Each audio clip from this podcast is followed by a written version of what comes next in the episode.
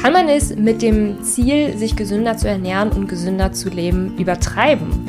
In dieser aktuellen Podcast-Folge hören wir ja, denn ich habe Laura eingeladen, die ihren Weg erzählt von dem ursprünglichen Wunsch, gesünder zu leben und Sport zu treiben, hin zu einem zwanghaften Ess- und Sportverhalten. Sie nimmt uns mit, wie sie da reingeraten ist und was ihr letztendlich geholfen hat, da wieder rauszukommen, was die körperlichen negativen Auswirkungen waren und ihre besten Tipps und wieder zurück zur Balance zu kommen.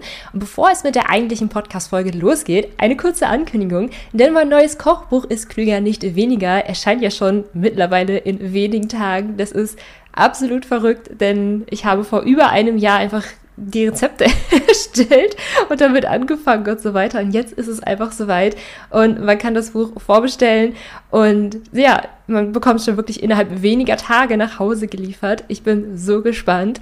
Ist klüger nicht weniger könnt ihr bei sämtlichen Buchhandlungen vorstellen. Ich packe euch mal den Amazon-Link einmal in die Show Notes, äh, dann könnt ihr euch da reinklicken und es mit wenigen Klicken vorbestellen. Und jetzt viel Spaß mit der aktuellen Podcast-Folge. So, hallo und herzlich willkommen, Laura, im Ist Klüger nicht weniger Podcast. Möchtest du dich unseren ähm, Zuhörern einmal vorstellen? Ja, sehr gerne. Hallo Milena, danke für deine Einladung. Ich freue mich. Ähm, also ich bin Laura, ich komme aus der Nähe von München, also nicht in der Stadt, sondern außerhalb, worüber ich auch sehr froh bin. Ich bin eher ein Landmensch. Ähm, werde dieses Jahr 28. Jetzt wollte ich sagen, ich bin 28, aber ich bin noch 27. Und ja, bin sehr aktiv auf Social Media, was sich irgendwie so ein bisschen ergeben hat über die letzten Jahre, weil direkt nach dem Abi, wenn ich da jetzt anfangen würde, da wusste ich noch gar nicht so wirklich, was ich eigentlich machen soll und da hätte ich auch noch nicht gedacht, dass es mal in Thema äh, in die Richtung Ernährung oder Sport geht. Es war zwar jetzt nicht so, dass ich darauf gar nicht geachtet habe oder ich das uninteressant fand, aber damals war ich eher noch so, ja gut, was soll ich werden? Wo verdient man vielleicht gut oder was macht mir Spaß? Ich wusste wirklich noch überhaupt nicht und ähm, nachdem ich dann eine Ausbildung zur Bankkauffrau gemacht habe und BWL studiert habe, da hat sich dann irgendwann das Ganze so entwickelt mit dem Thema Ernährung und Instagram, dass ich das mal ausprobiert habe und gemerkt habe, das macht mir Spaß und ähm, habe auch immer mehr Sport gemacht und ja, so hat sich das dann entwickelt, dass ich da bin, wo ich heute bin und jetzt habe ich einen Podcast, Instagram, drehe ab und zu YouTube-Videos, ähm, bin auch Buchautorin, habe also ein Kochbuch und noch ein anderes Buch. Ähm, ja, und bin sehr, sehr glücklich über alles, wie es so gekommen ist. sehe da schon relativ viele Parallelen zu mir. Ich hatte nach dem Abitur auch so gar keine Ahnung, was ich machen möchte. Habe dann auch erstmal Schifffahrtskauffrau gelernt, Wirtschaftsrecht studiert. Also irgendwie äh, ist das echt ganz parallel zu dir. Yeah. Du hattest ja gesagt, dass du dich damals noch nicht so wirklich mit dem Thema Ernährung irgendwie identifiziert hast oder da näher drüber nachgedacht hast. Und ähm, ja, hol uns mal zur Laura von vor zehn Jahren zur Abiturzeit einmal zurück in Bezug auf Ernährung und Sport. Wie war das damals so und wie bist du dann zum Thema Ernährung gekommen? Ja, also ich weiß es ehrlich gesagt gar nicht mehr so ganz genau, was oder wie viel Sport ich gemacht habe. Ich war jetzt nicht unsportlich, aber ähm, zum Beispiel mit dem Krafttraining habe ich erst mit 20 oder 21 angefangen. Und als ich eben Abi gemacht habe, da war ich 18 und da war ich vielleicht ab und zu mal joggen. Ähm, ich habe Tennis gespielt, aber auch nur so einmal in der Woche. Und ich glaube, das war auch ein paar Jahre vor dem Abi, also ich glaube, das war schon gar nicht mehr zu der Zeit und habe dann aber so mit 18 angefangen, ein bisschen mehr drauf zu schauen, was ich esse, weil ich habe zum Beispiel ähm, seit ich 15 oder 16 bin in der, ich glaube seit ich 16 bin in der Pizzeria gearbeitet als Bedienung immer samstags. Und ich weiß halt noch, als ich angefangen habe, habe ich da halt auch immer ein Stück Pizza oder noch Tortellini mit Schinken-Sahnesoße so am Ende meiner Arbeitszeit gegessen und irgendwann ist das dann aber auch so zu einem Salat geworden, weil ich mir dachte, ich kann ja nicht jeden Samstagmittag irgendwie Pizza oder Fettpasta essen. Es ist ja erst Mittag und noch nicht Abend. Ähm, und dann liegt es auch so schwer im Magen. Aber da habe ich mir anfangs zum Beispiel nicht so viele Gedanken gemacht. Und so mit 18 ist das dann so ein bisschen, ähm, habe ich also ich hatte noch immer nicht wirklich Ahnung von Ernährung, aber natürlich wusste ich, Sahnesoße oder Tortellini sind jetzt vielleicht nicht so kalorienarm, also bisschen mehr Gemüse, bisschen mehr frische Ernährung. Und hatte ähm, da aber auch eine ganz normale Figur und habe dann auch von alleine irgendwann so ein bisschen abgenommen, aber ohne dass ich irgendwie gezielt gesagt habe, ich mache eine Diät. Ähm, und dann eben mit 20, 21, da habe ich mich dann im, also zwei Jahre nach dem Abi, habe ich mich im Fitnessstudio angemeldet und einfach nur, weil ich fitter werden wollte. Also auch da nicht irgendwie bestimmte Ziele gehabt, sondern ich wollte einfach fitter werden. Und dann hat sich das so parallel entwickelt, dass ich auch eben Ernährung immer interessanter fand, weil man ja oft dann hört, die Ernährung macht auch viel aus, ist fast noch wichtiger als das Training. Also da hört man ja immer, 70 Prozent macht die Ernährung aus, nur 30 Prozent das Training. Und wenn die Ernährung nicht stimmt, dann ist alles umsonst. Und deswegen habe ich mich damit dann auch so ein bisschen auseinandergesetzt und dann hat sich da diese Leidenschaft entwickelt. Sehr schön. Wie waren denn da deine ersten Gehversuche mit der gesunden Ernährung? Wie hast du dich da informiert? Und wie bist du dann quasi weitergegangen im Bereich Ernährung? Mhm. Also Social Media, also Instagram war tatsächlich schon so eine Quelle von mir. Und das war aber, würde ich sagen, problematisch, weil man folgt dann halt so einer gewissen Bubble, die Fitness-Bubble, und da wurde natürlich gesagt, Protein ist ganz, ganz wichtig. Das heißt, ich habe dann irgendwann nach dem Training immer einen Proteinshake getrunken, den man halt direkt im Fitnessstudio da kaufen konnte. Und ähm, irgendwie habe ich da dann auch oft das Abendessen ausgelassen, weil ich mir dachte, ich hatte ja schon diesen Shake und der hat mich dann auch anfangs total gesättigt, weil ich glaube, das kennen viele. Die ähm, Sättigung von Protein ist natürlich vorhanden, aber die lässt so ein bisschen nach, wenn man halt eh schon dann auf seinen Proteinanteil achtet. Aber als ich das neu so integriert habe, bisschen mehr Protein in der Ernährung, da hat mich das halt noch viel stärker und besser gesättigt und habe dann halt tatsächlich einfach eine ganze Mahlzeit ausgelassen und hatte nur diesen Proteinshake. Ähm, und bei Instagram hat man halt gesehen, okay, die machen ganz viele Rezepte mit Proteinpulver, benutzen, also die Profile, denen ich gefolgt bin, fast alles nur irgendwie vielleicht Haferflocken, Obst, Magerquark, Proteinpulver, das waren so die Lebensmittel. Das heißt, ähm, andere Kohlenhydratquellen oder Fette, die waren halt eher selten vorhanden. Und ich habe mich halt so ein bisschen angepasst und das nachgemacht, weil ich mir halt dachte, ja gut, die machen das so, ich mache das auch so, das ist ganz normal. Und dann ist es halt irgendwie so Schritt für Schritt passiert, dass ich ähm, äh, in einem Kaloriendefizit natürlich war. Das heißt, ich war immer aktiver, ich habe immer mehr Sport gemacht, auch Cardio plus Krafttraining. Das heißt, mein Kalorienverbrauch war relativ hoch. Gleichzeitig habe ich aber immer mehr auf die Ernährung geachtet und halt Dinge weggelassen. Das heißt, im Kaloriendefizit gegessen und dann war mein ähm, Körperfettanteil auch dementsprechend sehr gering. Und dann bin ich so in dieses Extrem gerutscht, wo ich dann auch so zwei Jahre ungefähr ähm, geblieben bin. Und das war so 2015 bis 2017. Und 2014 hatte ich eben mit dem Krafttraining angefangen. Und wie war deine Gesundheit so in dem Bereich? Weil wahrscheinlich war es ja so, oh, du hast angefangen, ähm, Fitness zu machen, dich gesünder zu ernähren, dann war es mit der Gesundheit ja erstmal ganz gut. Aber man hört ja schon so raus, dass du ins Extreme gerutscht bist. Und wo war wirklich der, so der Punkt, wo du gemerkt hast, boah, irgendwas stimmt hier gerade nicht, irgendwie ist das hier gerade zu extrem? Mhm. Also ich muss sagen, ich habe es wirklich lange nicht gemerkt, sondern ich war da auch so in meiner eigenen Welt, sage ich jetzt mal, ähm, und habe immer gedacht, das ist alles normal so und ich bin halt diszipliniert, ich bin ehrgeizig und so wie ich das mache, ist es richtig. Und ich hatte tatsächlich auch die Kraft, also ich hatte die Power fürs Krafttraining. Ich habe damals 15 Kilo weniger gewogen als jetzt oder sogar noch weniger und habe aber ähm, eigentlich ähnliche oder gleiche Gewichte stemmen können. Und ich habe auch irgendwie nie das, also aus meiner Erinnerung, ich weiß es natürlich nicht, ob ich mich vielleicht einfach dazu gezwungen habe und gesagt habe, es muss funktionieren, aber so wie ich mich erinnere, war es nicht so, dass ich mich ins Training zwingen musste oder mal keine Kraft hatte, sondern irgendwie hat mein Körper einfach funktioniert. Das heißt, er hat mir nicht die Signale gegeben, Laura, stopp, du brauchst mehr Energie. Das Einzige, was er mir dann irgendwann gezeigt hat, also woran ich das dann eigentlich gemerkt habe, dass ich was ändern muss, war, als ich die Pille abgesetzt habe. Aber ich muss dazu sagen, dass schon gegen Ende, als ich die Pille noch genommen habe, hatte ich auch keine Blutung mehr. Also zunächst erstmal war mir gar nicht klar, dass die Pillenblutung eine ganz andere Blutung ist als meine natürliche Periode.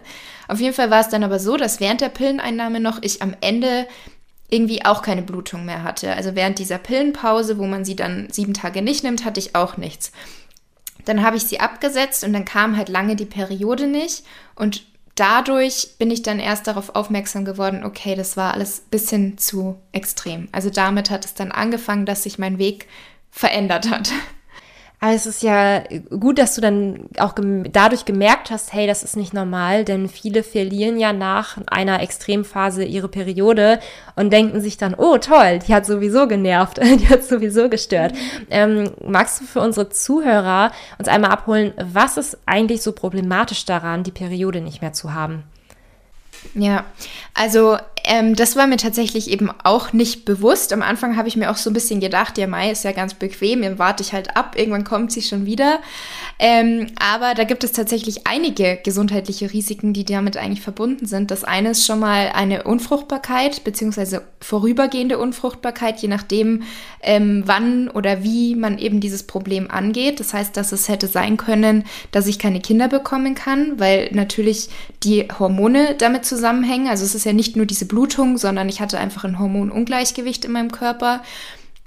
Und dadurch, dass man eben auch ein geringeres Östro einen geringeren Östrogenwert hat, ähm, steigt das Risiko für Osteoporose, das Risiko für Herz-Kreislauf-Erkrankungen steigt, das Risiko für Depressionen kann steigen. Also tatsächlich einige Risiken. Und die waren mir am Anfang auch nicht so bewusst und ich wollte mich damit auch nicht wirklich auseinandersetzen, weil ich wahrscheinlich tief im Inneren wusste, es hängt mit meinem Sportpensum und meinem Essverhalten zusammen. Aber als ich dann eben wirklich mir das mal bewusst gemacht habe und gerade das mit ähm, Kinder bekommen, ähm, da habe ich mir dann eben gedacht, okay, ich muss was ändern. Aber ich glaube halt, also das Problem ist, dass viele sich eben wirklich auch erst damit auseinandersetzen, wenn der Kinderwunsch besteht. Und ich finde es aber halt ganz wichtig, dass man sich bewusst macht, dass nicht nur das ein Problem sein kann, sondern eben auch das andere, also Knochenbrüchigkeit, Herz-Kreislauf-Erkrankungen, Depressionen und so weiter. Und je länger das Problem bestanden hat, desto schwieriger ist es wahrscheinlich auch da rauszukommen, ne? Ja, also man kann an sich nicht sagen, dass es länger dauert, je länger man da drinnen gesteckt hat, aber es ist natürlich schwieriger rauszukommen, wenn man so lange drin gesteckt hat. Also da, da gibt es anscheinend, also es ist laut Studien schon so, dass jede Frau, egal wie lange die Essstörung oder egal wie lange der Periodenverlust bestanden hat, jede hat die Möglichkeit, die Periode zurückzugewinnen und da rauszukommen, also sozusagen geheilt zu werden.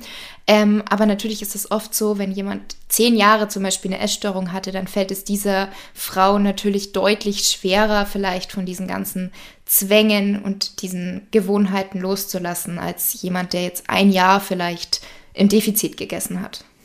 Und wie bist du da letztlich wieder rausgekommen? Also, was hast du geändert in deiner Ernährung, aber auch in deinem Fitness und deiner Psyche? Mhm. Also das hat gedauert. Ich habe dann zwei Jahre gebraucht, bis ich so wirklich dazu bereit war, was zu verändern und mir auch bewusst wurde, ich bin selbst verantwortlich, weil ich habe halt lange den Fehler irgendwo außen gesucht, habe immer wieder bei Ärzten Tests gemacht, weil ich mir dachte, ja, da ist vielleicht grundlegend irgendwie ein Problem und dann so nach dem Motto, kriegst du ein Medikament und dann passt alles wieder. Ähm, und ich weiß aber noch, dass mir eben ein Arzt damals schon gesagt hat, dass ähm, ein bestimmter Wert, der bei mir halt erniedrigt war, dass das oftmals mit zu viel Stress oder zu viel Sport verbunden ist. Und das habe ich halt total, also das habe ich nicht so an mich herangelassen. Ich habe das total so, ja, nee, also bei mir ist das auf keinen Fall so. Ähm, und dann ist mir eben diese zwei Jahre später erst bewusst geworden, okay, wahrscheinlich muss ich genau daran was ändern. Und wenn ich es nicht mache, dann bin ich quasi selber schuld. Also die Gesundheit von mir selbst liegt jetzt in meiner Verantwortung. Und dann habe ich eine Sportpause gemacht. Das heißt, ich habe von meinem Sportzwang, den ich tatsächlich so ein bisschen hatte, wo ich fünf, sechs, teilweise sieben Mal pro Woche trainieren war, habe ich dann eine Sportpause gemacht. Anfangs habe ich mir nur vorgenommen drei Wochen und das war, glaube ich, auch so das, was mir dann geholfen hat, es auch durchzuziehen und überhaupt anzufangen, dass ich diesen kurzen, absehbaren Zeitraum mir vorgenommen habe. Und daraus wurden aber dann vier, fünf Monate und habe eben auch gleichzeitig die Kalorien erhöht und dann auch relativ schnell zugenommen. Also ich habe es dann einfach geschafft, loszulassen von diesem schlanken, definierten Körperbild, was ich halt immer hatte und einfach gewohnt war und auch gut fand und habe dann relativ schnell zugenommen und dann auch die Periode relativ schnell wieder bekommen, weil ich halt dann irgendwie so alles gesetzt habe, um wieder gesund zu werden. Ähm, jetzt sind wir hier ja ein Ernährungspodcast und äh, was war vielleicht so in dieser Phase, die dich in diese Extreme gebracht hat? Gab es da vielleicht so typische Ernährungsfehler, die du gemacht hast, die neben dem Sportpensum dich in diese extreme Phase gebracht haben? Mhm. Also da gab es eigentlich verschiedene und verschiedene Phasen. Manche haben sich überschnitten oder manche waren nacheinander. Ähm, auf jeden Fall hatte ich so eine Zeit, wo ich eben einfache Kohlenhydrate verteufelt habe. Also zum Beispiel klassisch Weißbrot, ähm, Weizennudeln, habe ich total vermieden und waren in meinen Augen einfach ungesund und unnötig und habe ich nicht gebraucht. Und ich weiß auch, dass dann oft, also ich hatte, glaube ich, dann auch relativ Glück mit meiner Umgebung, also dass sowohl meine Mama als auch die äh, Mama von meinem Freund dann für mich echt immer so eine Extrawurst sozusagen gemacht haben. Also wenn es Weizennudeln gab, dann wurden für mich Vollkornnudeln auch dazu gekocht. Oder ähm, wenn halt irgendwas gekocht wurde, es wurde dann gefragt, ja, isst du das auch oder brauchst du was anderes? Also mir wurde da eben auch so ein bisschen geholfen und ich konnte meine extremen Zwänge da so ein bisschen durchsetzen.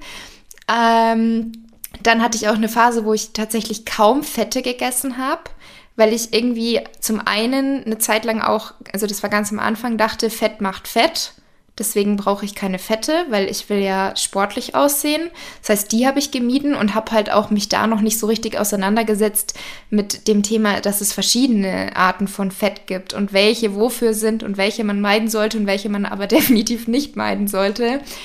Ähm, dann auch eben dieses High Protein, Hauptsache viel Protein und da dann halt auch ganz viel Magerquark, sehr viel Whey Protein ähm, generell viele Proteinriegel auch, wo ich dann aber auch irgendwann tatsächlich ein bisschen Magen-Darm-Probleme bekommen habe und auch da von Arzt zu Arzt gerannt bin, weil ich nicht genau wusste, was los ist.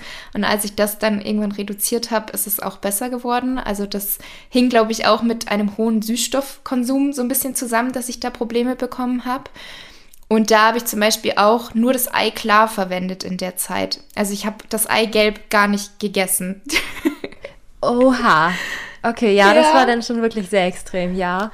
Ja, also das weiß ich noch. Ich habe es letztens einer Freundin erzählt. Also einmal gab es ja diese Eiklar-Packungen, die man kaufen konnte. Die habe ich sehr gerne gekauft. Und ich weiß aber auch, wenn ich irgendwie in einem Restaurant war, dann habe ich gefragt, ja, kann ich auch ähm, ein Omelette nur mit dem Eiklar haben? Oder wenn ich beim Brunch mit Freundin war, dann habe ich das Eigelb so rausgepult und unter der Eierschale versteckt und nur das Eiweiß gegessen. Also das war schon extrem. Und ja, das waren eigentlich so die Phasen. Dann gab es aber auch eine Phase, wo ich dieses 100% Clean so ein bisschen versucht habe durchzusetzen. Also da war das Ganze dann schon etwas ausgewogener und auch etwas ähm, weniger tierische Produkte, sondern mehr pflanzenbasiert, aber wo halt dann wieder diese Balance mir so ein bisschen gefehlt hat, dass man auch mal was in Anführungsstrichen Ungesundes essen kann, weil man einfach Lust drauf hat. Da habe ich halt auch gedacht, nee, muss ich drauf verzichten. Also wahrscheinlich habe ich schon relativ viele von diesen Ernährungsmythen und Anfängerproblemen durch. oh ja, da ist ja jetzt einiges dabei. Also ähm, vor allem auch dieser geringe Fettkonsum, also dass du noch nicht mal das Eigelb gegessen hast. Ne? Also Fette hängen ja auch mit der Aufnahme von fettlöslichen Vitaminen zusammen, aber eben auch mit der Bildung von, ähm, von Hormonen. Ähm, und da sind wir dann wieder beim Thema Periode, ne? Ähm, dass es da eben auch wichtig ist, fettreicher zu essen. Genau. Und du hast auch gerade schon das Wort Balance in den Mund genommen, denn heute äh, prägst du ja auch den Spruch Eat in Balance und hast du auch ein passendes Kochbuch dazu geschrieben. Und was bedeutet heute Eat in Balance für dich? Mm, sehr schöne Frage. Und ja, das Wort Balance ist irgendwie so zu meinem Wort geworden. Also ich habe ja zum Beispiel auch zum Thema Periodenverlust mein erstes Buch Back to Balance geschrieben. Und dann weiß ich noch, dann habe ich einen Titel für mein Kochbuch gesucht. Und dann hat meine Community mit so einer Umfrage mir helfen dürfen und dann haben alle gesagt, es muss irgendwas mit Balance sein, Laura. das muss in den Titel. Ähm, und für mich ist das heute eigentlich, dass man natürlich darauf achtet, dass die Ernährung nährstoffreich und frisch ist und auch möglichst bunt, also Eat the Rainbow, dass man da wirklich schaut, viele verschiedene Farben auf dem Teller zu haben. Ähm, das heißt einfach eine ausgewogene Mischung von allen Lebensmitteln und dass man auch nicht irgendwie auf was Bestimmtes verzichten muss oder sich irgendwas verbieten muss, sondern dass man halt so nach der 80-20-Regel zum Beispiel oder auch 90 10-Regel, die kann man ja immer so ein bisschen auch für sich individuell auslegen, dass man einfach schaut, 80 oder 90 Prozent, das heißt einfach der Großteil der Ernährung sollte so sein, dass man mit der notwendigen Energie, mit den notwendigen Nährstoffen, also Makronährstoffe, Mikronährstoffe, gut versorgt ist, so dass man sich selber auch wohlfühlt und fit ist und einfach merkt, ich ernähre mich gesund, aber genauso kann auch ein kleiner Anteil einfach was sein, was weniger nährstoffreich ist, wo man halt sagen würde, dass es in Anführungsstrichen ungesund. Aber ich bin halt auch immer nicht so ein Freund davon zu sagen, gesund, ungesund, böse, gut oder schlecht oder was auch immer. Ähm, sondern dass man da einfach so ein gutes Mittelmaß findet und dass halt auch jeder aber für sich so den eigenen Weg finden muss. Also weil was halt für den einen funktioniert, muss nicht für den anderen funktionieren. Man muss schon auch so ein bisschen einfach rumprobieren, aber kann sich natürlich an den Menschen, die schon viele Erfahrungen gemacht haben, einfach so ein bisschen orientieren. Ähm, ja, genau, das bedeutet eigentlich für mich Balance. Mhm. Du hast ja gerade so schön gesagt, es gibt ja eigentlich nicht so direkt die gesunden und ungesunden Lebensmittel, sondern eigentlich gibt es ja nur nährstoffreichere, nährstoffärmere, kalorienreichere oder kalorienärmere Lebensmittel. Und ob es dann gesund ist, macht es ja eigentlich so, macht ja eigentlich dann die Gesamtheit aus, ne? Genau. Genau. Genau. Und wenn du, sagen wir mal, nur drei Ernährungstipps mitgeben könntest für unsere Zuhörer, ähm, könntest nur drei Ernährungstipps mitgeben für eine allgemeine gesunde Ernährung, welche drei würdest du an dieser Stelle mitgeben? Mhm. Ähm, dann wäre mein Tipp Nummer eins, alles in Maßen. Also, dass man diese Balance lebt, also dass man nicht versucht, alles perfekt zu machen und 100% clean und ständig optimieren und sich selbst vielleicht so, sogar auch noch damit unter Druck setzt, sondern dass man einfach sich auf die Gesamtheit, also auf die Basis konzentriert und aber locker und flexibel bleibt. So, dass man einfach zum Großteil den Körper gut versorgt, aber auch sich nichts, verzicht, äh, nichts verbieten muss. Ähm, mein Tipp Nummer zwei wäre, einfach möglichst frisch und ausgewogen essen. Also wirklich so nach dem Motto, den Regenbogen auf dem Teller haben.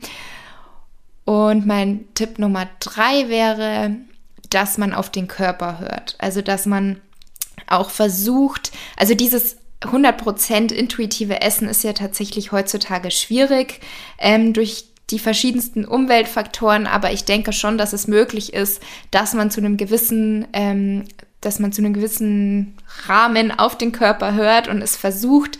Ähm, das fängt schon alleine damit an, dass man einfach sich bewusst auch die Zeit nimmt zu essen und sich dann auch auf sein Essen konzentriert und nicht nebenbei Social Media abcheckt, Mails schreibt oder eine Serie schaut, weil man kann sich eigentlich nur zu 100 Prozent auf eine Sache konzentrieren. Und oftmals passiert es dann, dass man halt total unbewusst ist, in sich hereinschlingt, man hat am Ende gar nicht wirklich wahrgenommen, dass man gerade gegessen hat, ist deswegen vielleicht dann auch nicht gesättigt, dann kommt es zur Heißhungerattacke. Also da wirklich einfach mal versuchen, bewusst sich nur auf das Essen zu konzentrieren. Ähm, und damit ist man dann halt diesem intuitiven Essen schon etwas näher. Also, dass man auch wirklich in den Körper so ein bisschen reinhören kann, wie viel Hunger hat er jetzt? Bin ich hungrig oder habe ich gerade nur Lust, was zu essen, weil ich Langeweile habe? Und wann bin ich gesättigt? Weil viele haben ja auch dieses Problem, dass sie kein Sättigungsgefühl mehr haben und gar nicht wissen, wie sie dahin zurückkommen sollen. Und ähm, genau, dass man da halt möglichst viel Achtsamkeit auch dem Essen gegenüber versucht wieder zu bekommen. Das waren drei sehr, sehr schöne Tipps. Also die würde ich gerne an dieser Stelle nochmal zusammenfassen. Also Tipp Nummer eins war ja äh, äh, alles in Balance, alles in Balance. Mhm. Ähm, Tipp Nummer zwei war den Regenbogen essen. Ne? Genau, und Tipp Nummer drei war äh, das intuitive, achtsame Essen so für sich zu entdecken. Würdest du mir da zustimmen, dass das so ja. die Zusammenfassung war? Richtig zusammengefasst, genau. Sehr schön. Also gerade so dieses Thema aufs, auf die Sättigung hören und ähm, intuitiver und achtsamer essen, das ist so wichtig. Das wird auch so oft so einfach umgangen, weil das einfach nicht so greifbar ist, ne? Wie du solltest jetzt 90 Gramm Protein am Tag essen oder so. Äh, aber es ist auch so wichtig, weil man doch so viel über sich und den Körper und so auch lernen kann, ne? Ähm, und gerade wenn man nachdem man dann noch so eine, eine Viertelstunde oder 20 Minuten, nachdem man aufgegessen hat, dass man dann auch mal in sich hineinspüren kann und auch so empfinden kann, okay, war das gerade vielleicht zu viel, war das gerade zu wenig, brauche ich noch mehr? Ähm, genau. Da kann man super viel über sich lernen, aber auch zwei, drei, vier Stunden nach dem Essen so, habe ich jetzt gerade schon wieder Hunger, war es vielleicht, war die Mahlzeit vielleicht tatsächlich zu wenig, dass ich zu früh wieder Hunger bekommen habe. Ähm, ja, also super spannendes Thema auf jeden Fall. Ähm, ja, ich habe noch eine weitere Frage für dich. Und zwar, äh, welche Lebensmittel man bei dir immer zu Hause finden würde. Also man würde jetzt deinen Vorratsschrank öffnen oder deinen Kühlschrank. Was würde man da vor allem vorfinden? Und was würdest du vielleicht auch damit machen an Rezepten? Mhm. Also was tatsächlich eigentlich immer da ist, ist ähm, sind Haferflocken, Bananen, gefrorene Beeren, Pflanzendrink und Kichererbsen. Okay. Das ist wahrscheinlich, also ich muss sagen, generell habe ich viele Vorräte. ich bin immer recht gut ausgestattet. Genau. Ähm, aber das, das sind auf jeden Fall ähm, Lebensmittel, die immer da sind und auch schon alleine so bei Haferflocken oder Bananen oder Beeren. Wenn die nicht da sind, dann ist schon immer so eine leichte Panik, so, oh Gott, ich muss einkaufen gehen ähm, und Karotten. Tatsächlich habe ich auch fast immer Karotten da, weil ich die sowohl für süße als auch für herzhafte Speisen einfach total gerne nutze. Also es gibt ja so viele verschiedene Karottenkuchen oder auch als Rüblikuchen bekannt ähm, Variationen und ich finde das einfach so lecker. Deswegen die sind auch oft da. Und ja, so mein, mein, meine liebste Mahlzeit, würde ich auch sagen, ist vielleicht mein Frühstück, wobei ich auch einfach so herzhafte Bowls auch total liebe. Also ich bin generell ein Bowl-Fan. Ich habe auch schon in mir die Überlegung, dass ich bald ein zweites Kochbuch mache, was einfach nur aus Bowls besteht, weil ich die so liebe. Ähm, aber Frühstück wäre, glaube ich, wenn ich mich entscheiden müsste, so meine liebste Mahlzeit. Und da esse ich halt eigentlich fast immer irgendwas, was auf Haferflocken oder auch manchmal Buchweizenflocken oder Dinkelflocken basiert. Also mit den Flocken kann man ja auch so ein bisschen variieren. Und da dann ähm, heißt das Mug Cake Bowl. Das ist so mein liebstes Frühstück und das ist eigentlich nur Haferflocken mit geriebener Karotte eben sehr oft ähm, und dann ein bisschen Mandelmehl oder Proteinpulver, je nachdem, plus Wasser und Milch vermengt. Und das wird dann eben schon so ein cremiger Brei. Das tue ich dann ein, zwei Minuten in die Mikrowelle und dann getoppt mit eben Beeren. Ohne Beeren, ne? Ja. Und, und Nussmus. Wahrscheinlich ist Nussmus auch noch eines der Lebensmittel, was ich immer da hätte. Und wenn ich nur Nüsse hätte, dann würde ich mir wahrscheinlich das Nussmus selber machen. ja, das klingt doch auf jeden Fall richtig lecker. Also bei mir, bei mir wäre es auf jeden Fall auch noch Zartbitterschokolade, die immer zu Hause wäre. Das wäre auch sowas. Es ist so witzig, ne?